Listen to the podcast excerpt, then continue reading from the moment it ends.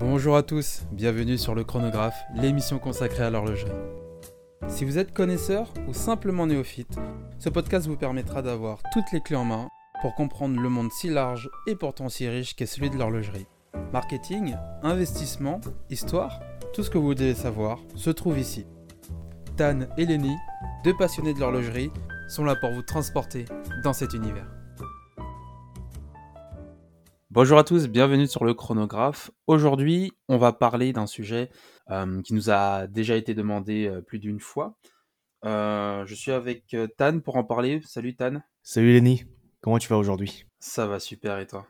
Ouais, très bien, très bien. Bah écoute, comme tu dis, moi, je, toi et moi, on a fait une analyse sur ça d'il y a quelques semaines. Donc euh, les questions reviennent euh. Donc euh, on va y répondre aujourd'hui. Donc aujourd'hui effectivement on va répondre à tout ça ensemble. On va voir la nouvelle collection Oyster Perpetual. Mais on va également voir un petit point actualité. C'est vrai qu'on n'a pas l'occasion d'en faire autant qu'on veut. Le format d'une émission par semaine ne permet pas forcément de répondre dans l'immédiat à certaines actualités intéressantes. Et ce qui va nous intéresser en fin d'émission, ça sera notamment Patek Philippe avec euh, la Nautilus qui, qui décidément fait parler d'elle euh, et qui secoue un petit peu euh, le secteur horloger, en tout cas le marché gris. Et on va voir ça ensemble tout de suite. C'est parti.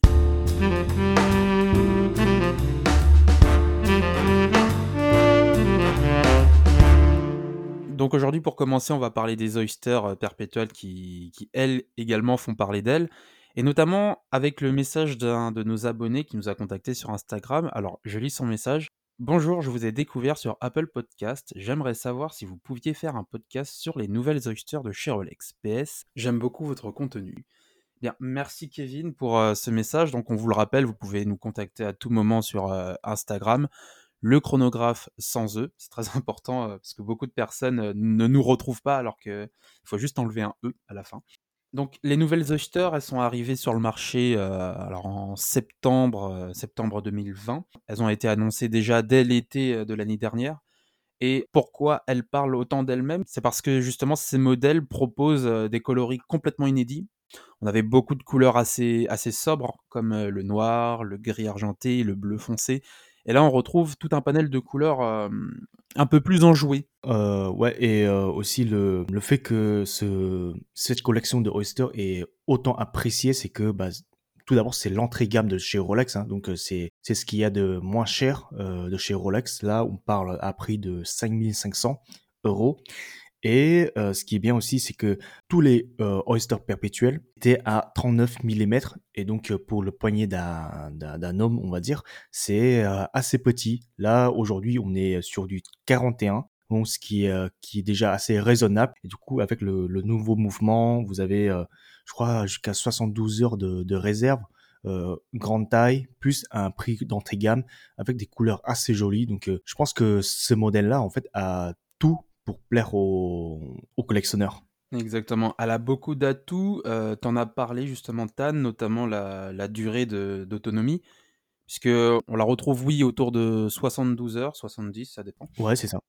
Et euh, alors le calibre, euh, c'est très intéressant puisque hum, ce, cette durée, on la doit à son nouveau calibre qui a été intégré à la 41.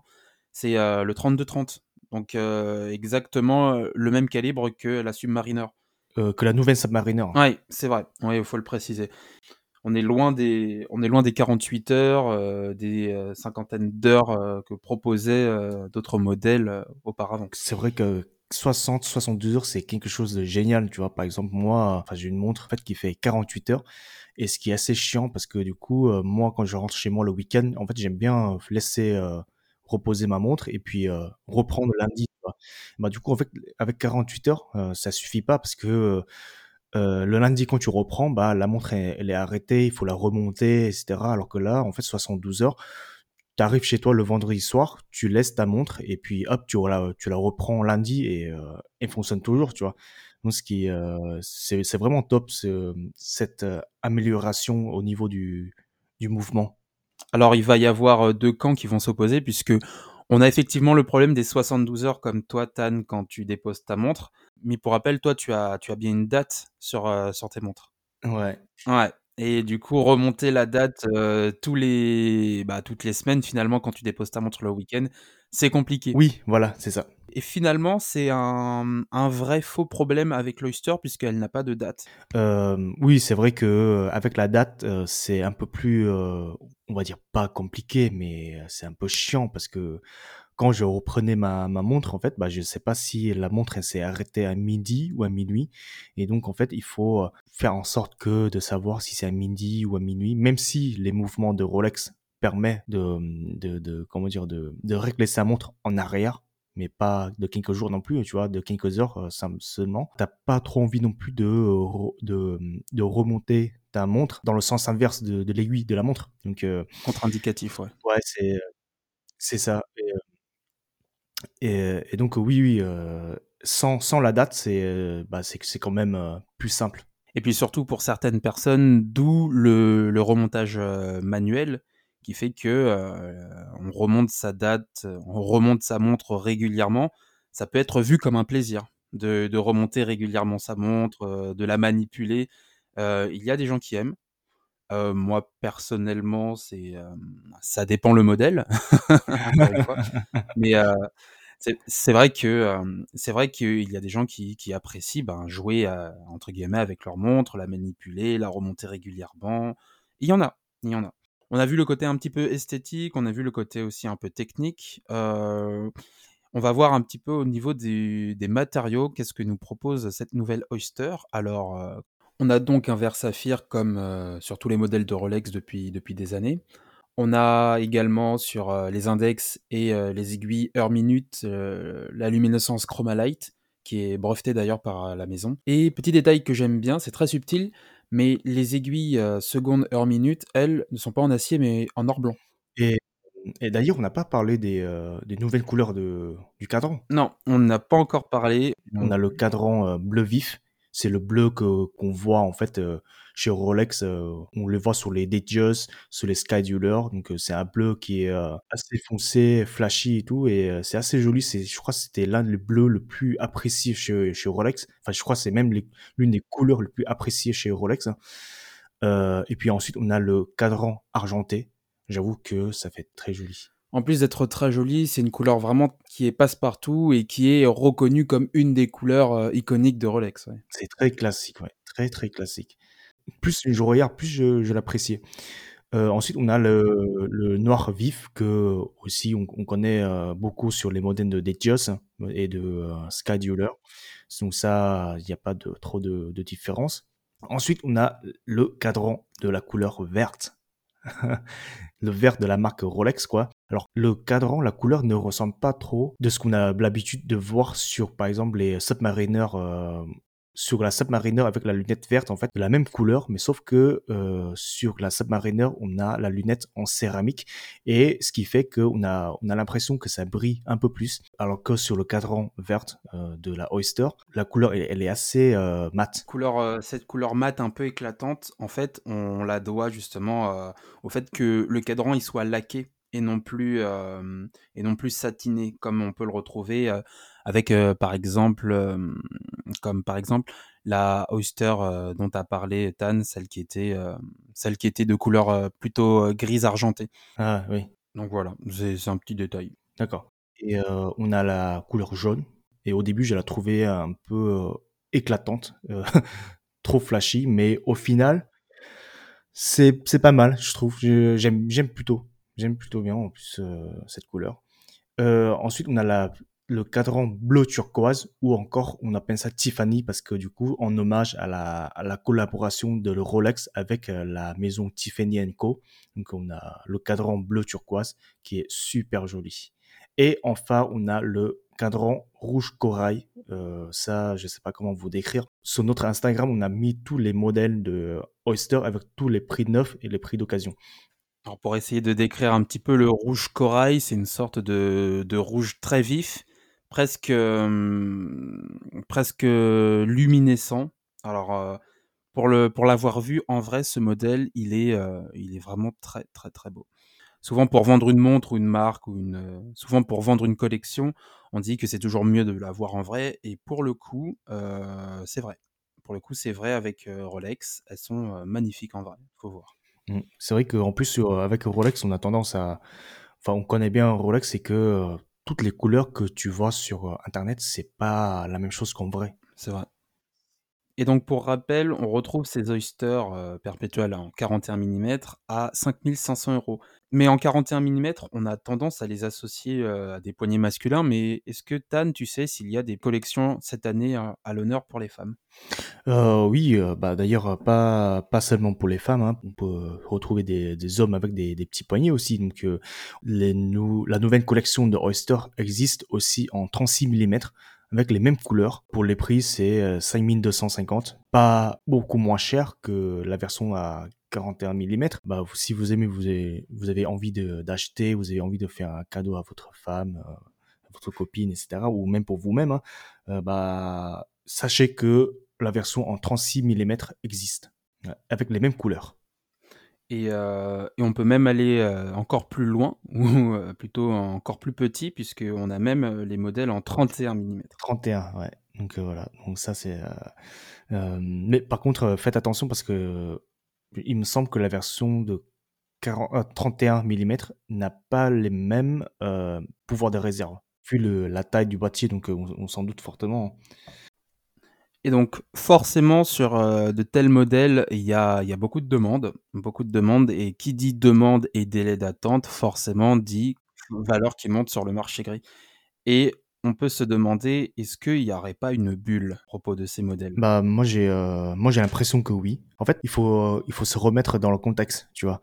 C'est que euh, ce modèle a été présenté en vers la fin de 2020, donc en septembre de 2020 il faut savoir que chez Rolex, en fait, la production de la collection vient juste seulement quelques mois après l'annonce. Donc euh, en septembre, euh, ils ont annoncé donc euh, la production elle n'était pas pour tout de suite, tu vois. Donc il faut il faudrait attendre quelques mois encore. donc là une chose et de deux, bah, il faut savoir qu'on est en pleine crise sanitaire et du coup tout est ralenti, tout est entre guillemets fermé. les manufactures de Rolex ils étaient fermées pour la fin de l'année et début de l'année 2021. Donc ce qui fait qu'il n'y avait pas beaucoup de production. Et c'est un modèle qui est à un prix, on va dire, entre guillemets, assez abordable, raisonnable, pour un modèle d'entrée gamme de chez Rolex, disponible en 41, avec une, une réserve de 60 à 72 heures d'autonomie.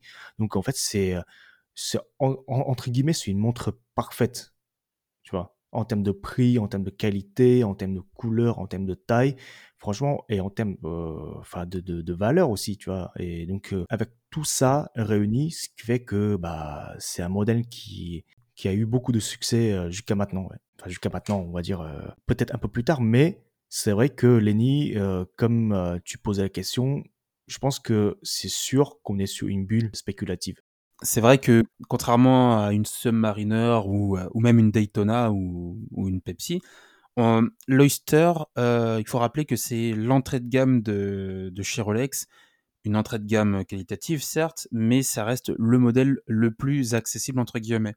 Et cette accessibilité, en fait, se traduit par euh, le fait qu'il va y avoir, va y avoir des pièces, il va y avoir de la demande. Ce sont des modèles plus à même d'être fournis par, par la maison que d'autres modèles exclusifs où on a 2-3 ans d'attente, voire 5-6 pour une GMT Master 2 par exemple.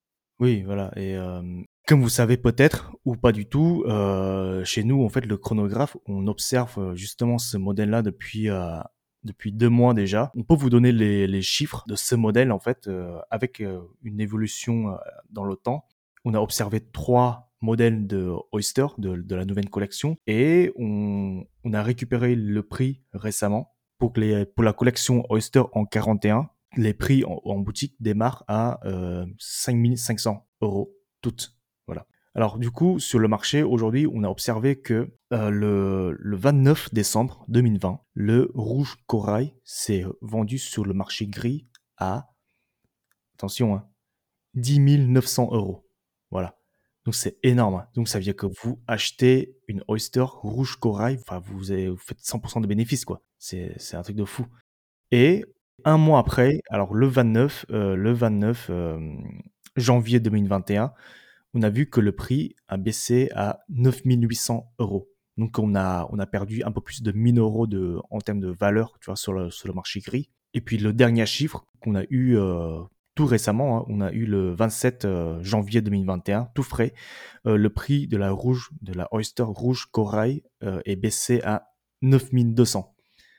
Donc voilà. Donc en fait, on voit déjà une baisse par rapport à qu'il y a un mois ou un mois et demi, tu vois. Alors, pour le modèle avec le cadran vert, on est passé de 1900 en fait à 1200 aussi. Donc en fait, il n'y a pas une forte baisse. le seul modèle qui a pris en termes de valeur, c'est la Tiffany. Voilà, parce que du coup, pour la Tiffany, on était à 10 000 en fin de décembre. Là, aujourd'hui, on est à presque 12 000. La Tiffany, pour rappel, c'est la bleue turquoise. Hein. C'est ça, c'est la bleue turquoise, ouais. Donc, c'est ouf, hein. c'est, fou parce que sur tous les autres modèles, en fait, on a observé une baisse, on va dire une bulle qui s'éclate. Euh, c'est vrai que c'est l'un des modèles qui, euh, qui continue à prendre de la valeur. À voir euh, si le modèle continue justement de grimper en flèche. Ça peut être intéressant. Si ça vous intéresse, n'hésitez pas à nous le faire savoir, qu'on suive pour vous l'actualité de la histoire perpétuelle et savoir si les prix augmentent ou pas. Chez le chronographe, on observe les prix des, des, montres chaque semaine. Chaque semaine, on récupère les données, on les analyse et on vous fait un résumé de tout ça. On va passer à la partie euh, dont on a parlé en début d'émission, la partie sur l'actualité. Euh, on va parler de la Nautilus, euh, la 5711 de Patek Philippe.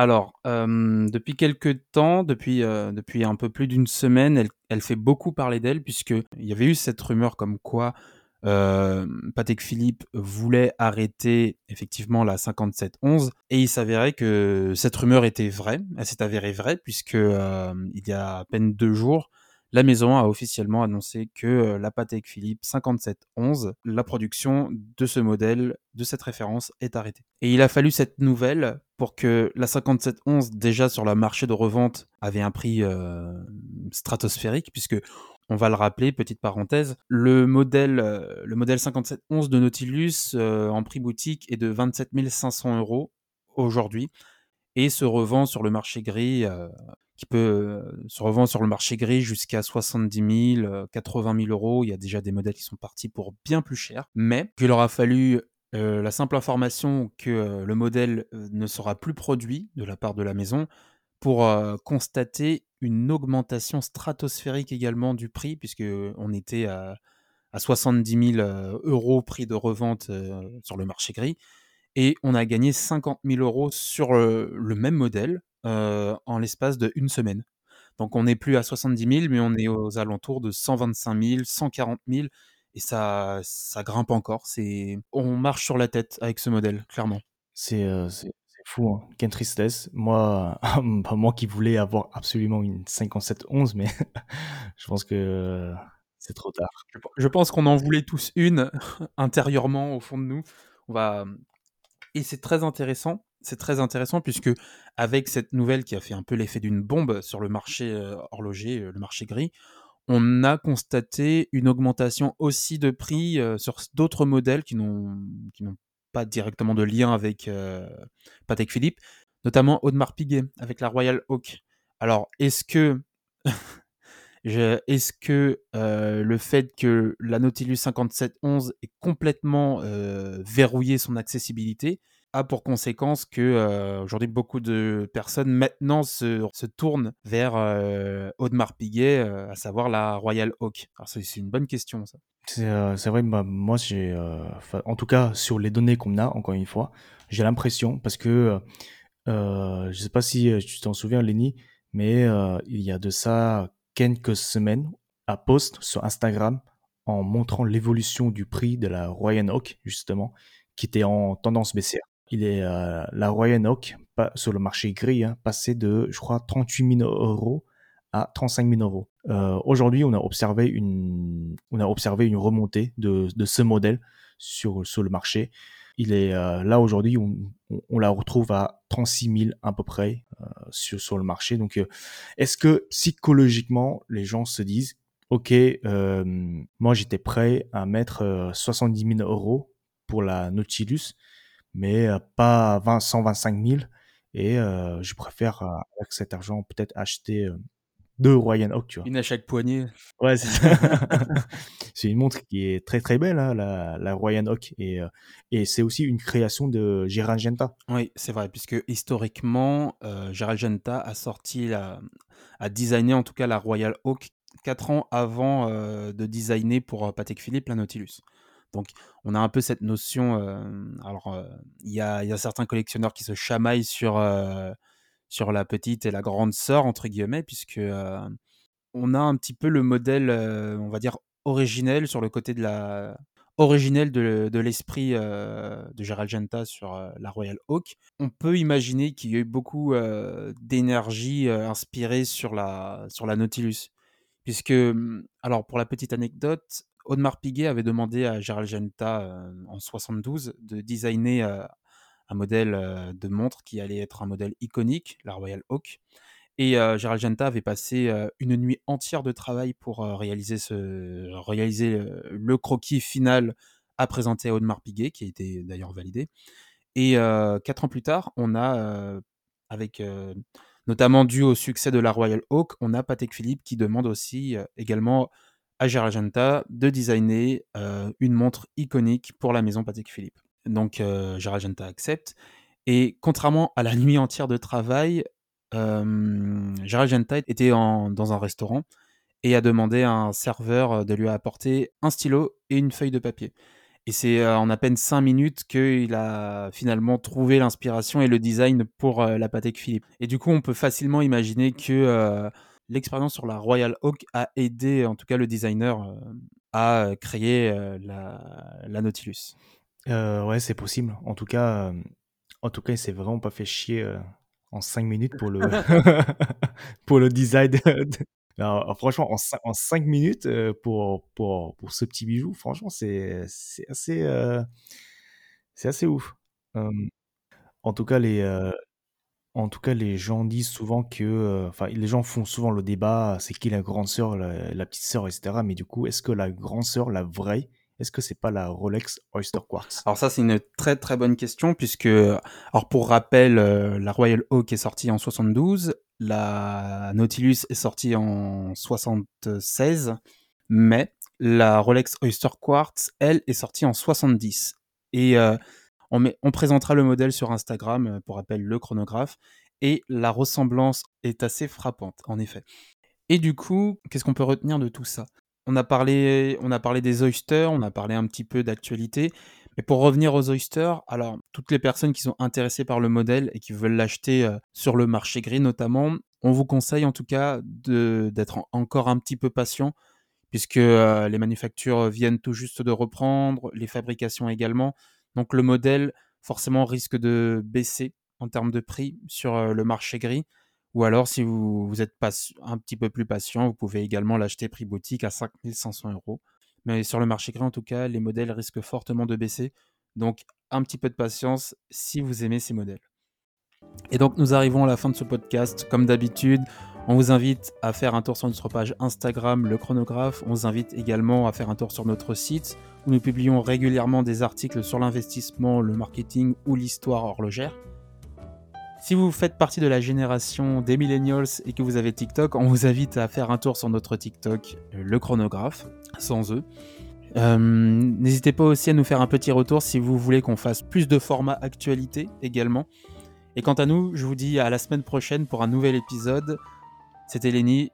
Très bientôt. Salut Tan. Salut, à la semaine prochaine.